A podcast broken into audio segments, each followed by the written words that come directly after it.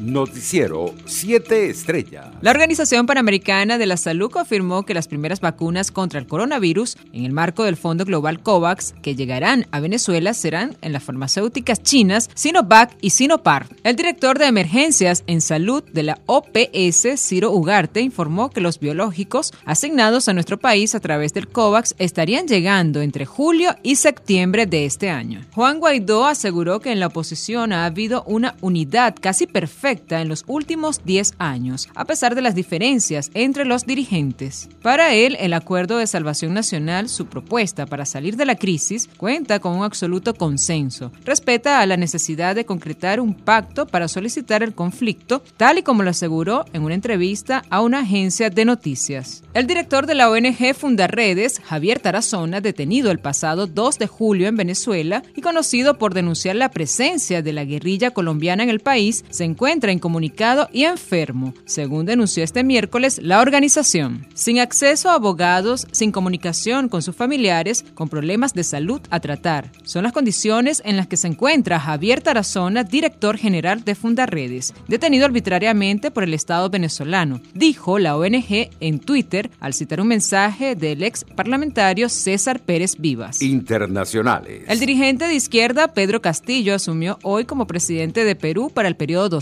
2021-2026 y juró por los campesinos, pescadores, niños y por una nueva constitución. El nuevo mandatario de 51 años tenía programado juramentar por la tarde a su gabinete, pero la ceremonia fue cancelada, según confirmó la oficina de prensa del gobierno. Según detallaron en un comunicado, el presidente del Consejo de Ministros jurará este jueves en el sur del país, a donde irá Castillo para un acto simbólico en la Pampa de la Quinua, escenario de la batalla de en 1824. Por su parte, un grupo de migrantes venezolanos protestaron a las afueras del grupo aéreo número 8 en el aeropuerto de Lima en rechazo a la posible visita de representantes del gobierno de Nicolás Maduro a ese país. En otras noticias, un juez de paz en El Salvador decretó este miércoles la búsqueda y captura internacional del expresidente de El Salvador Sánchez Serén entre los años 2014 y 2019 y otros cuatro exfuncionarios con la ayuda de la Interpol por cargos de corrupción, informó la Fiscalía salvadoreña. Marisela Velázquez, jefa de la Unidad contra el Lavado de Activos, señaló que la decisión fue tomada por el Juzgado Segundo de Paz de El Salvador, corte que envió el proceso a la fase de instrucción por cargos de enriquecimiento ilícito y lavado de dinero en contra de Sánchez Serén y otros nueve exfuncionarios. El gobierno británico anunció este miércoles que eliminará a partir del 2 de agosto la obligación de realizar una cuarentena para los viajeros llegados desde la Unión Europea y Estados Unidos que hayan recibido una pauta completa de vacunación en sus propios países. El ministro de Transporte, Grant Schaff, confirmó la medida, la cual dijo ayudará a que vuelvan a juntarse con sus familiares y amigos en el Reino Unido, aquellos que viven en Estados Unidos y países de la Unión Europea. Afganistán se convertiría en un estado paria si los talibanes toman el control,